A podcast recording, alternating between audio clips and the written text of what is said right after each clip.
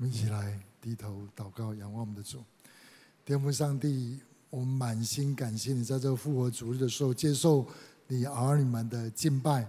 我们这时候也恳求主，特别把你宝贵的圣灵差遣在我们当中来，在我们当中做开启的工作，让我们能够继续从你的话语里面更多认识你啊，好叫我们啊在地上因着认识你的缘故，知道怎么样来爱你、侍奉你。祝福我们下面听信息的时间。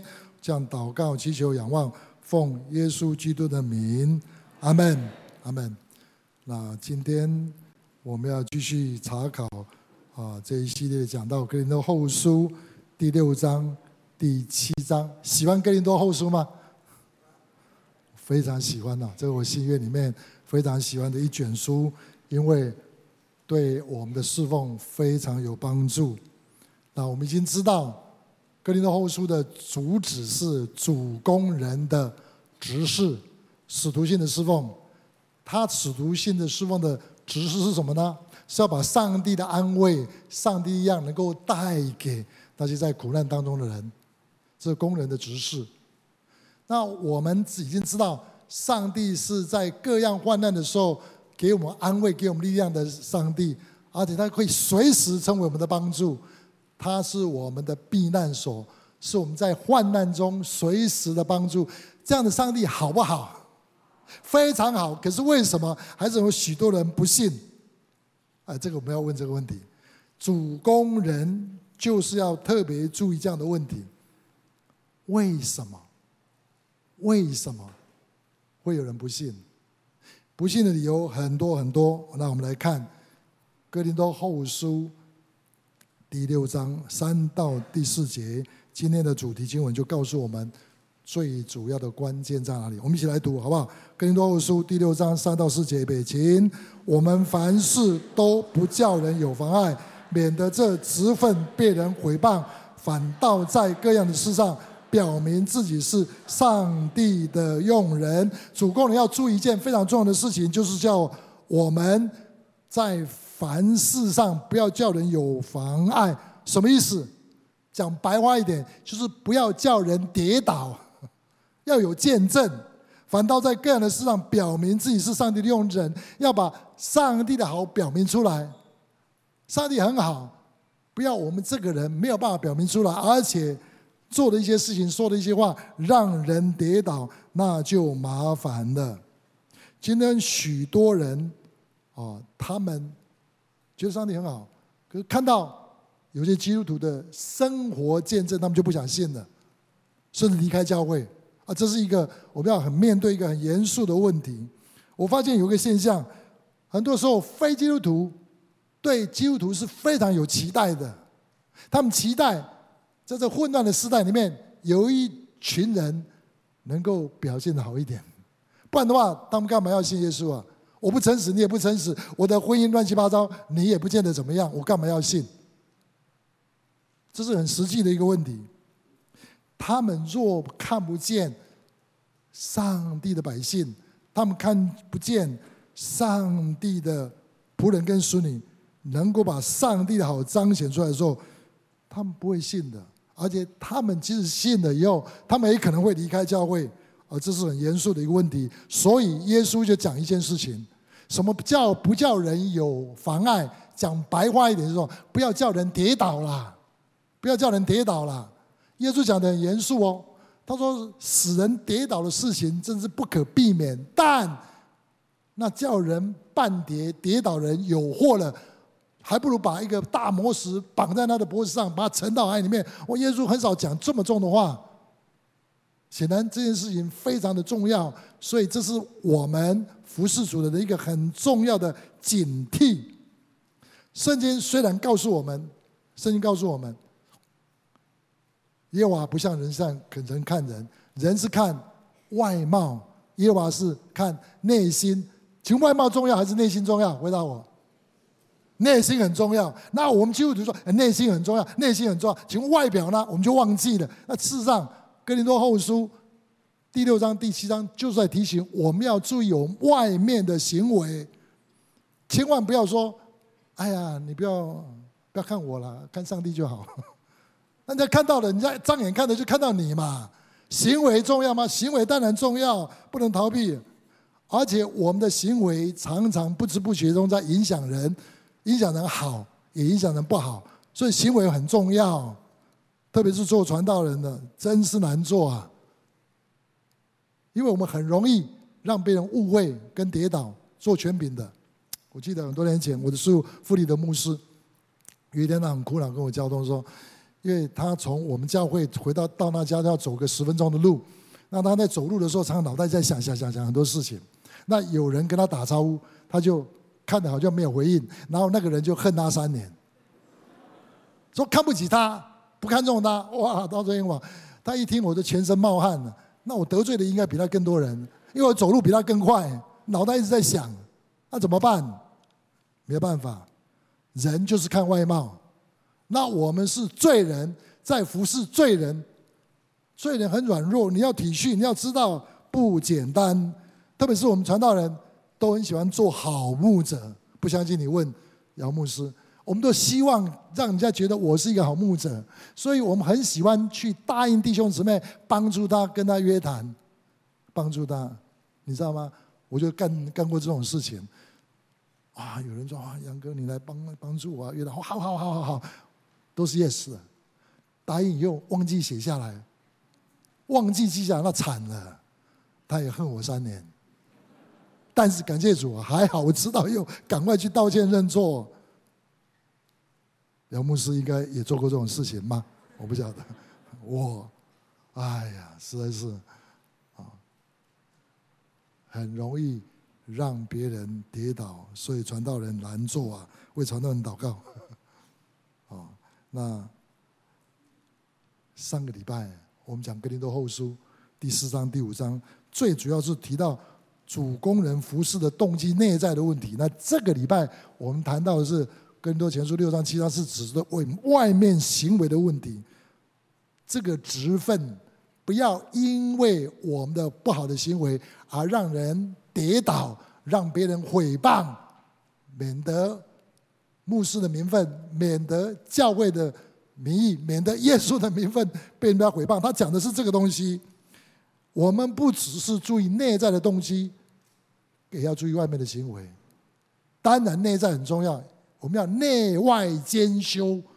里面的会影响外面的。当我们注意外面的时候，外面做不到，我们要马上去反省，到底我里面到底出了什么问题？我里面出了问题，去纠正的话，我们才能够改变外面的事情。很多时候，我们为了我们是罪人，我们在服侍罪人的时候，要体恤弟兄姊妹的软弱，体恤一些啊还没有信主的软弱，然后我们要有一些调整，我们的行为要有一些调整。为了他，我们调整我们自己，这也是内在的动机对了。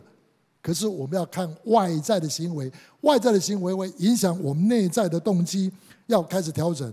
因为我们的主也是这样子哦，在福音书里面记载，有一次有人来向耶稣、向门徒要抽圣殿里面要纳税，彼得就说 “yes”，就答应了。就一回来发现，耶稣说：“你干嘛要答应那么快？上帝的儿子可以不用纳税，他是圣殿的主人，干嘛要纳税？”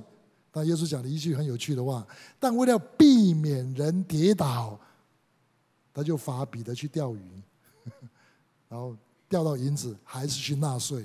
他不需要纳，可是因为爱心的缘故，不要让人家跌倒，触怒让别人跌倒的事情发生，所以他就调整自己的行为。请问，假如耶稣调整他的行为，我们要不要调整？你不是说我的心对就好？我们的心要调整到我们的行为都要调整。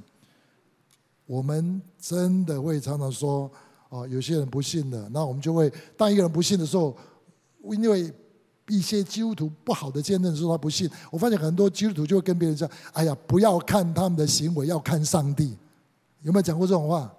我们要信要信上帝，不要信他了。可是人家看得见的就是他们嘛，怎么办？这是很真实的问题。上帝看不见，你要从我们身上要看到耶稣基督，也事实上是这样子。用哥林多后书来回答，哥林多后书第四章就这样讲：我们有这宝贝在瓦器里面，要显明这莫大的能力不是出于我们，乃是出于我们的主。所以，当我们外面的行为出了问题的时候，我们要开始问我是把里面的宝贝给遮盖住了，所以要把里面的宝贝释放出来。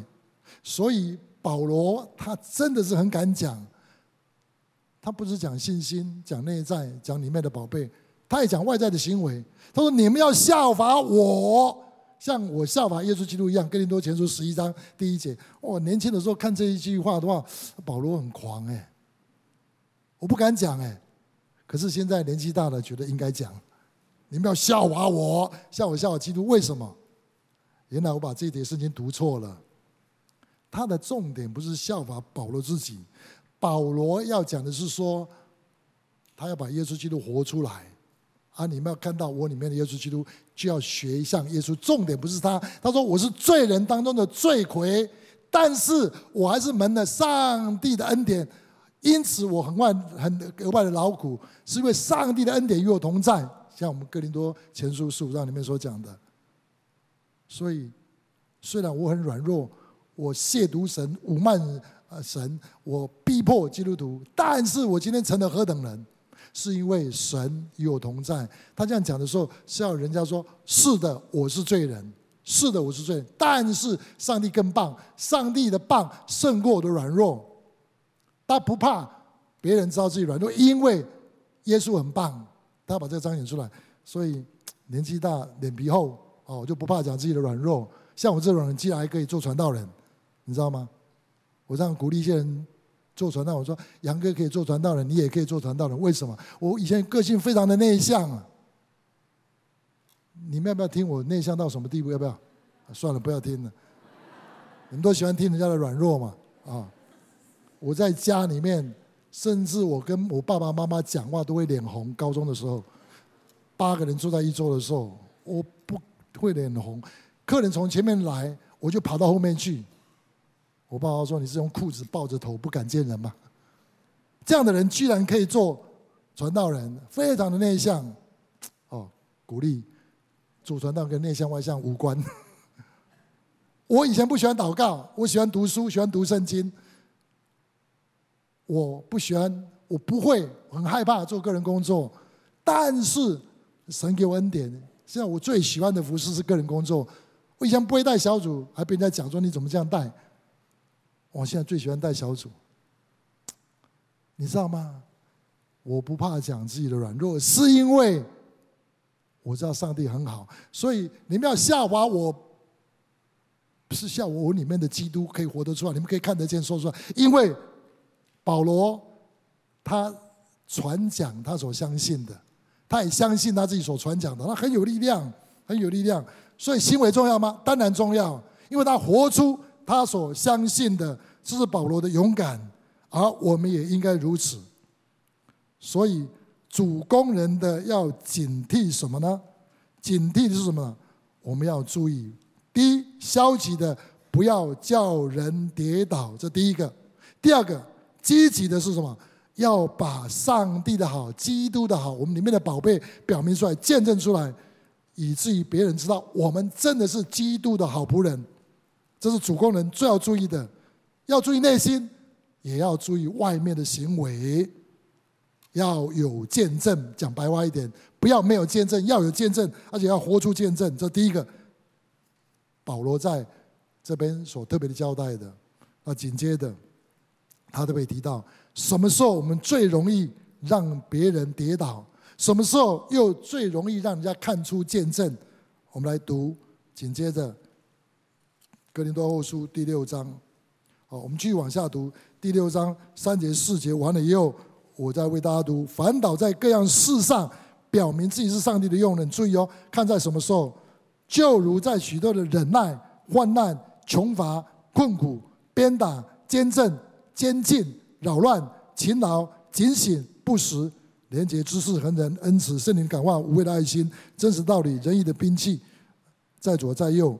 荣耀、羞辱、恶名、免，是不是恶诱人却是诚实的？是不为人不为人师所知，却是人所共知？是不要死的，却是活的？是不受责罚，却是不知丧命的？是不忧愁，却是常常快乐？是不贫穷，却是叫许多人富足？似乎一无所有，却是样样都有？他在讲什么？他在讲说，在我们的生活在生活里面会面对很多很多的困境，很多很多的压力，很多很多的逼迫、困难。可是这时候，你的态度、你的行为，要不是让人家跌倒，要不然就让人家愿意来信靠上帝。简单的讲，就是要特别注意一种情况，叫做什么？压力之下，压力之下的时候，最容易说错话、做错事，同意吗？什么样的压力？从古至今有两个最重要压力：使徒、神的仆人，到二十一世纪都是一样，有两个最要命的压力，会让人跌倒，也会让人兴起。什么是事情？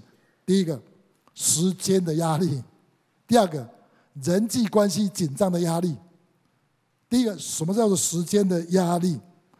保罗有没有时间压力？也有啊，亚细亚的重担都压在他身上。然后他本来要去看哥林多教会，结果呢，因为太忙了，实在是没有办法，就改时间。然后有人就讲话了：这个人变来变去，这个人变来变去，答应不算数，不信实。就很多对他很不高兴，改行程表。哎，你有没有听过？有人说真理堂都是变来变去，变来变去 啊。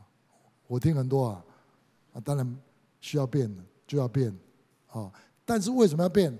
因为整个情况一直在改变嘛。这保罗面对的压力是时间的压力，耶稣有压力啊！耶稣很忙，忙得连饭都没有吃的，就他的家人说：“你你是疯狂了。”时间压力，今天神的仆人使你都会有这个压力的，特别是家中的使徒，爸爸妈妈。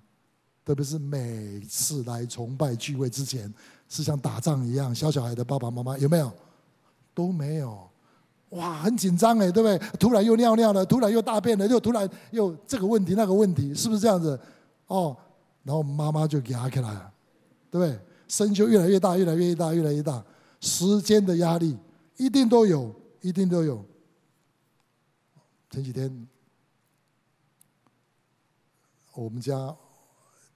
几个外孙女，他们放暑假了。美国学校早一点放暑假，然后就在前天吧，然后他们要打算去日本，然后他们来向我们借箱子。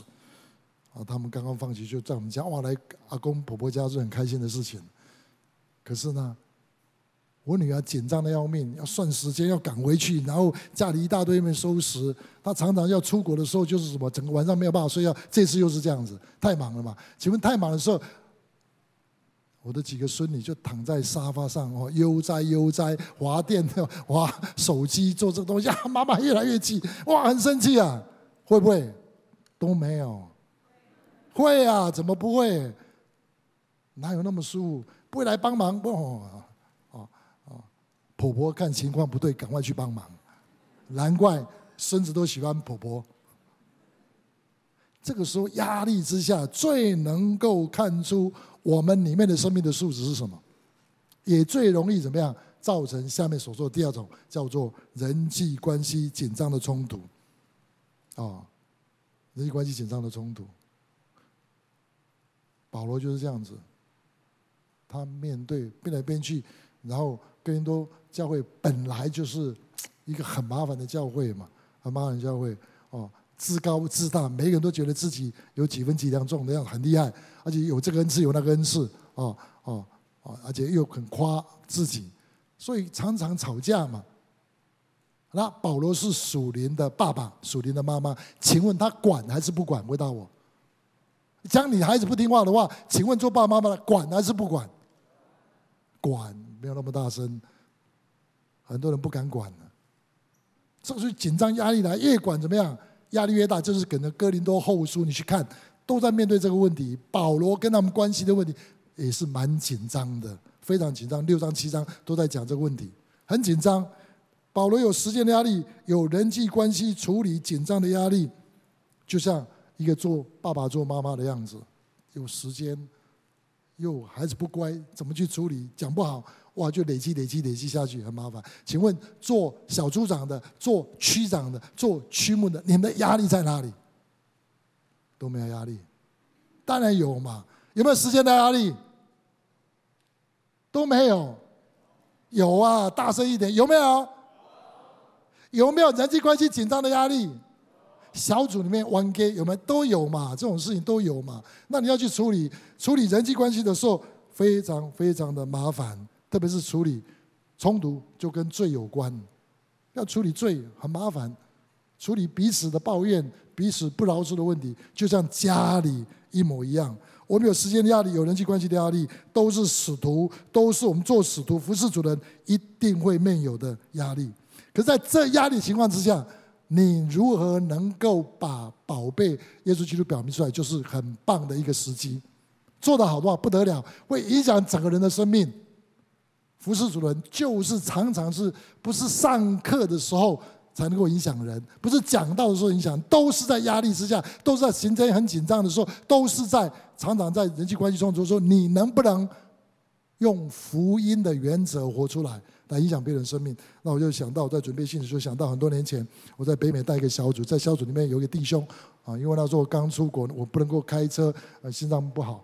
我记得暑假的时候。有一个特会，我们信义中教会办的一个啊圣灵更新特会，都一万个人在明尼苏达，那很棒的一个聚会，也是全球性的啊，在那边举行。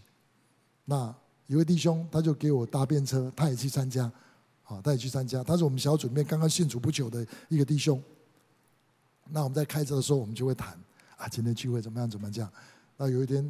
我记得那一天，那是一个礼拜的特会嘛，我就跟他说：“哎，你这次特会啊，你印象最深刻的是什么？”我以为他会说这个讲员怎么讲，那个讲员怎么讲，不是哎，他说有一件事情，杨牧师有一件事情，哇，我觉得上帝好爱我。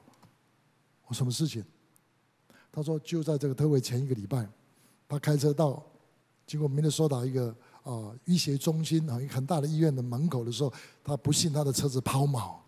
那、请问抛锚怎么办？不像台湾，那空间距离各方面也没有服务那么周到，可以随叫随到。他惨了，怎么办？他下来搞搞搞，他们搞不好，车子没有办法搞好，压力很大。在那个时候，很紧张、很焦虑的时候，突然有一对夫妻出现，一对 gentleman 出现，还有 lady 出现。那个先生穿的雪白的西装打领带。那太太呢，也穿得非常优雅，带着礼物，很显然就是去医院怎么样，去探访病人。他走过的时候，那个先生就突然走过来，就说：“哎，先生，你是不是车子出了问题？需要我帮忙吗？”就卷起袖子来就帮忙哎，雪白的西装哎，哇！那我们我们弟兄当然也不好意思，但是也没办法。他既然老魏要帮忙的话，很棒，他们修车技术应该比他好。就他真的挽起袖子来就帮他修，哎，居然帮他修好了。可是他亲眼看到那个机油要喷在他的白色的西装上面，哎，假如是你，你什么感觉？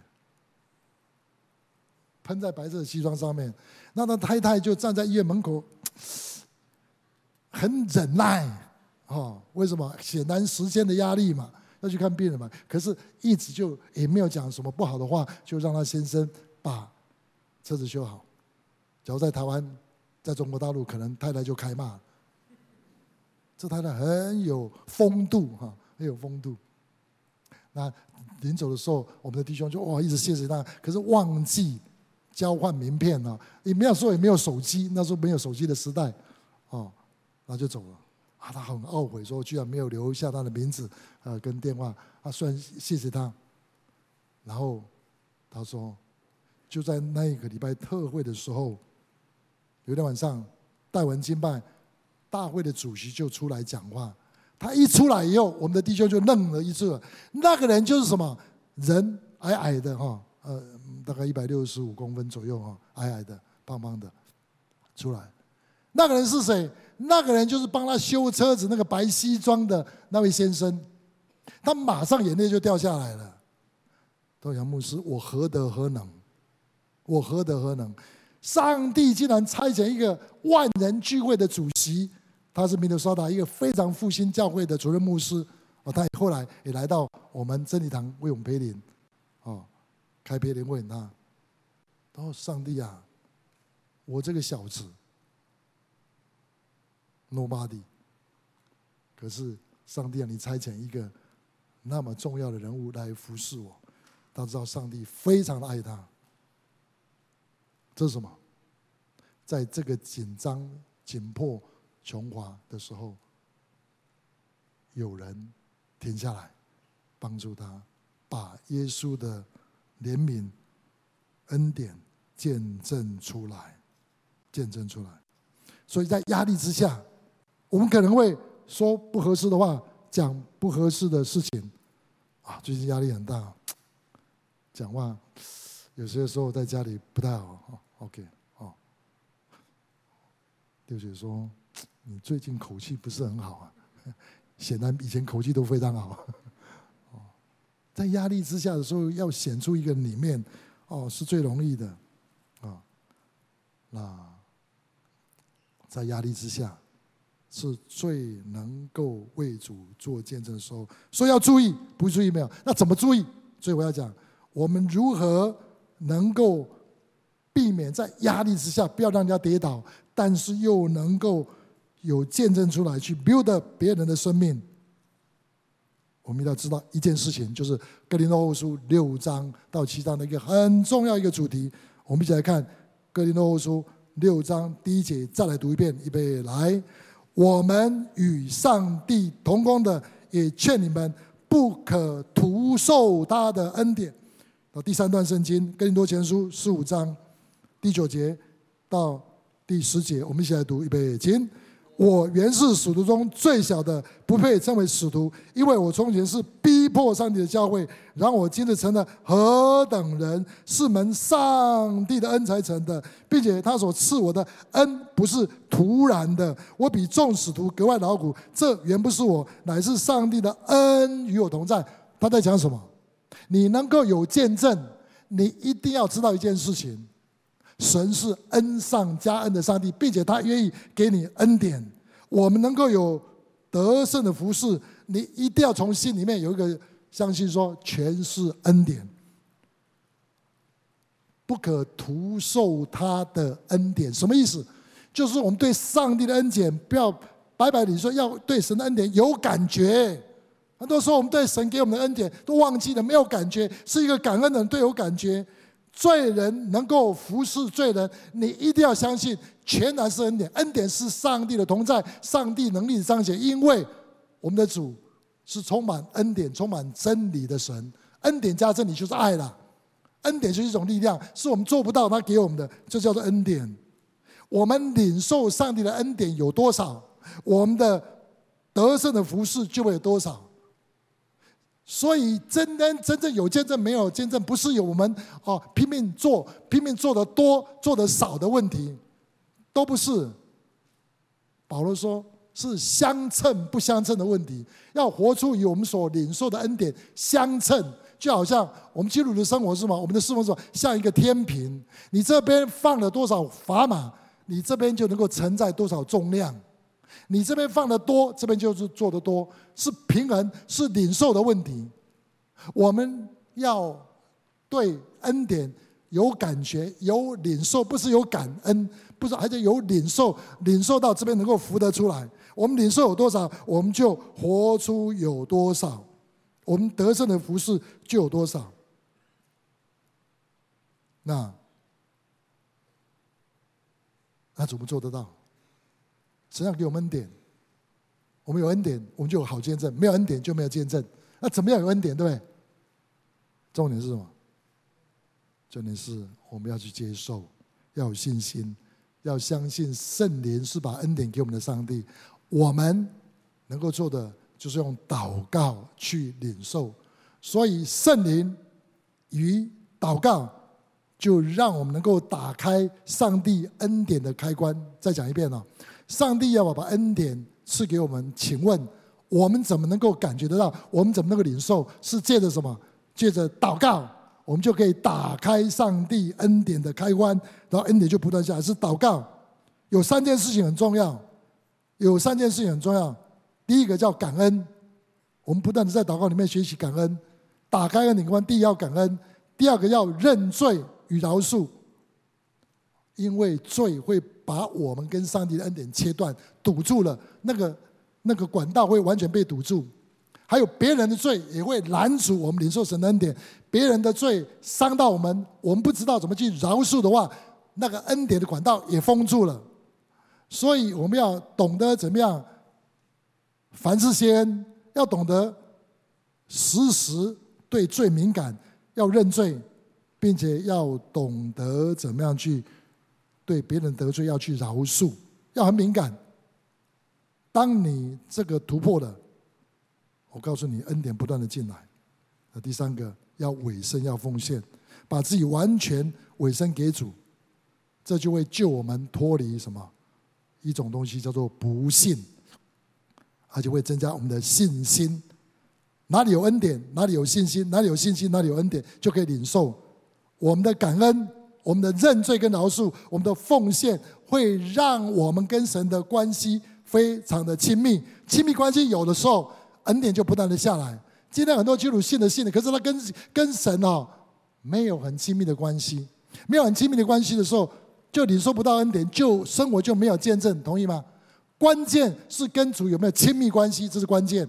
我记得很多年前哦，有韩国教会哦，这个这个见证影响很厉害啊。民生区牧师他们的教会真南一区会的啊啊啊院长来到我们当中陪临，他讲了一个赵文居牧师的见证，让我一辈子忘不了。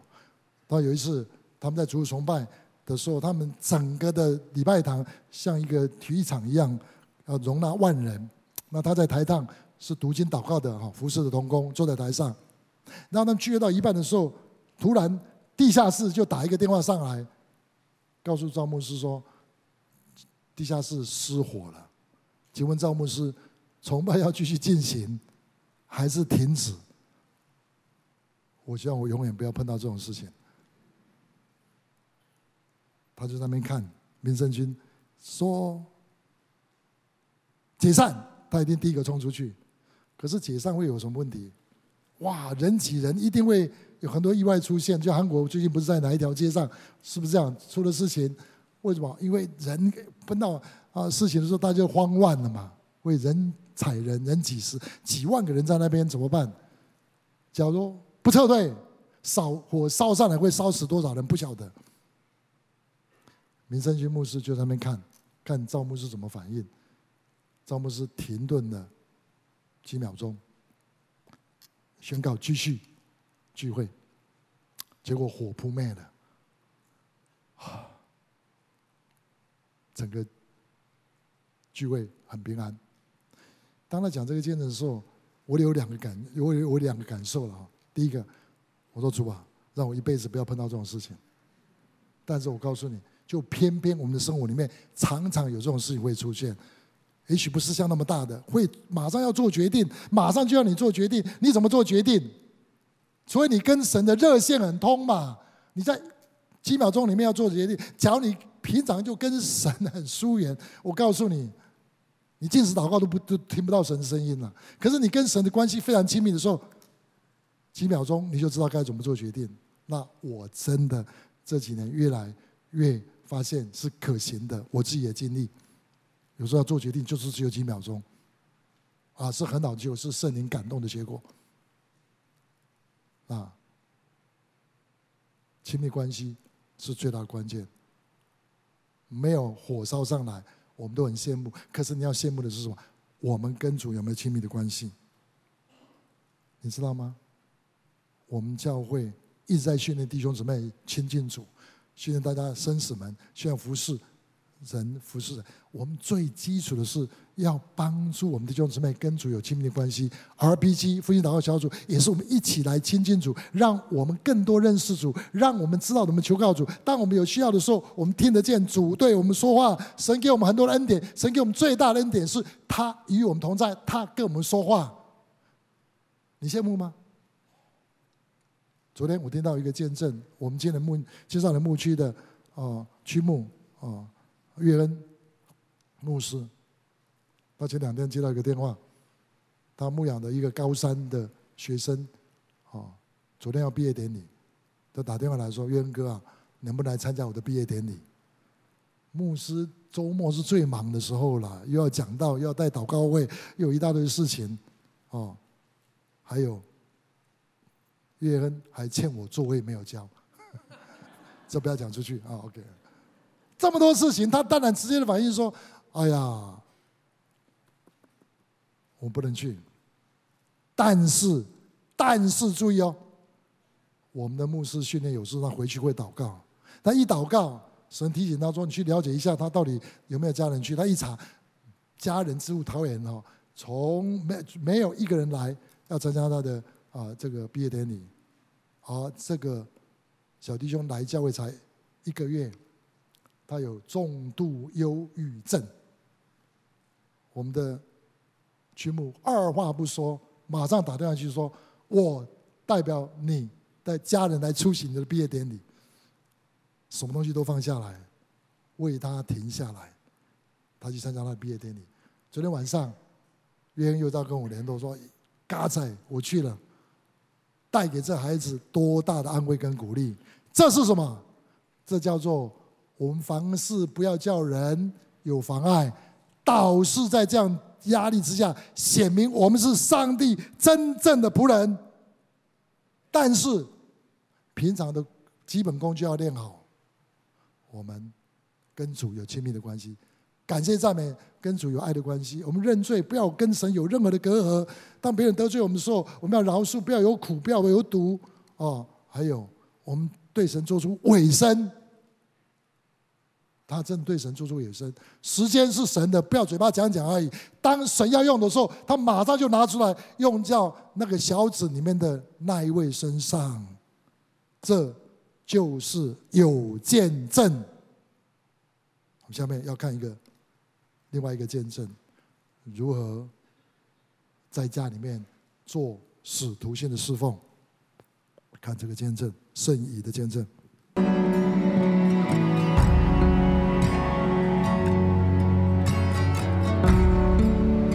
在进食祷告预备的时候呢，我就一直被提醒要处理生命当中很深的问题，就是我对我的父亲有很深的不饶恕和苦毒。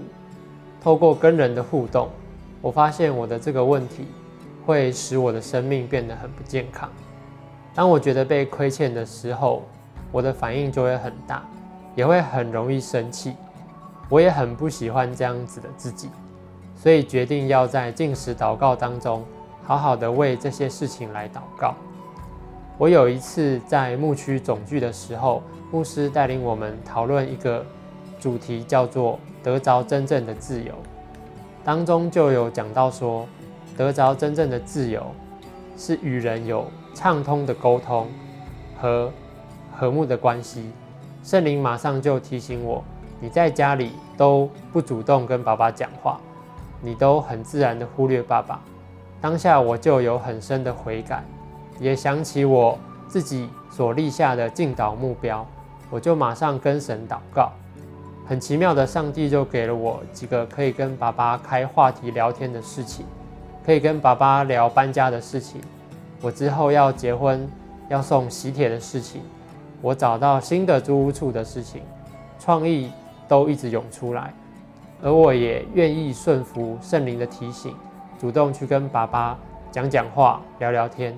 当我主动开启我们之间的对话的时候，仿佛感觉到我跟爸爸中间那道厚厚的墙，慢慢的被打破，而且可以越讲越多。上帝也给我越来越多的创意，让我跟爸爸有更多相处及交流的机会。感谢上帝，让我学习到有时候圣灵的工作。是透过我这个人先主动顺服圣灵的旨意，他的工作就展开了。上帝真是一位会垂听我祷告的好神，我的需要他都知道，而且他的做法永远都比我想象的还要更好。感谢上帝，使我跟我爸爸的关系渐渐的修复，把一切的荣耀赞美都归给爱我们的天父。阿门。好，给圣一个掌声。创意，创意，创意从哪里来？创意从神的爱来，从神的同在来，从神的启示来。哪里有神的同在，哪里有启示，哪里有爱，哪里有创意。但是先决条件是，我们要打开恩典的开关，我们要跟神有亲密的关系。凡事先时时除罪。处处奉献委身，在家里、在职场、在堂会，都要委身，像我们的弟兄一样。马上要进入到进食祷告。我们为什么要进食祷告？就要打通我们跟神沟通的管道，打通我们跟人沟通的管道。我们要对每一个我们工作做出正确的回应，就是要奉献。那我们要神对我们说话，所以我们 QD 是为了要从那边跟神建立好的关系，得恩典，得启示。我们进食祷告，我真的为这次进食祷告向主求恩典，求主造访我们教会，特别是我们的家。我们能不能为我们家庭的每一个角色，做先生的、做太太的、做爸爸的、做妈妈的、做做孩子的、做手有手足的，我们都在神面前怎么样？重新与上帝对齐。求主把施恩叫人恳求祷告灵赐给我们，让我们打通跟上帝的热线，好叫。我们这个人，在家里、在职场、在学校、在教会里面，都能够表明我们是上帝的好仆人、好使女，有美好的见证出来。哪里有恩典，哪里一定是有信心被建立。我们要离开不信，离开不信，我们要进入到与神的同在。这是格林多后书第七章、第六章后面到第七章在讲的。进入到神的同在里面，也就进入到复兴里面。我们一起低头，我们来祷告。天父上帝，我们感谢你，今天对我们传讲这么重要的信息，让我们灵魂苏醒过来，让我们有警觉，让我们察觉我们的肉体仇敌的工作，但是我们更是要对主的恩典有感觉、有感受。主，我们现在奉主的名，要求主你恩待我们所有弟兄姊妹，把新的对主的渴慕赏赐给我们，让我们渴慕主，渴慕主，渴慕主，好不好？有多少人你渴望你的祷告生活能够有突破，要经验神新的恩典？有多少人你希望进到有突破，希望神造访你，好不好？举手，我要特别为你祷告。天父上帝，你看见了，你看见了，求你现在特别把一种新的饥渴沐浴的心充满在这些举手的弟兄姊妹，他们向你举手，他们的心对你敞开。主啊，求你现在差遣圣灵来打开他们心中的恩典的开关，让你恩典不不觉的源源不绝的啊进来进来进来。主啊，让他们的爱的接收器能够被修复起来，让他们再刚强起来。是吧，让他们有新的信心，能够领受你新的恩典。祝福他们的灵修生活，祝福他们跟弟兄姊妹祷告的生活，祝福他们的进食祷告的呃生活，都能够遇见主。我再次奉主的名求主，你自己造访我们教会，造访我们的家，让我们的家得到复兴，得到更新。我们赞美感谢你，听你不能祷告，奉耶稣基督的名，阿门，阿门。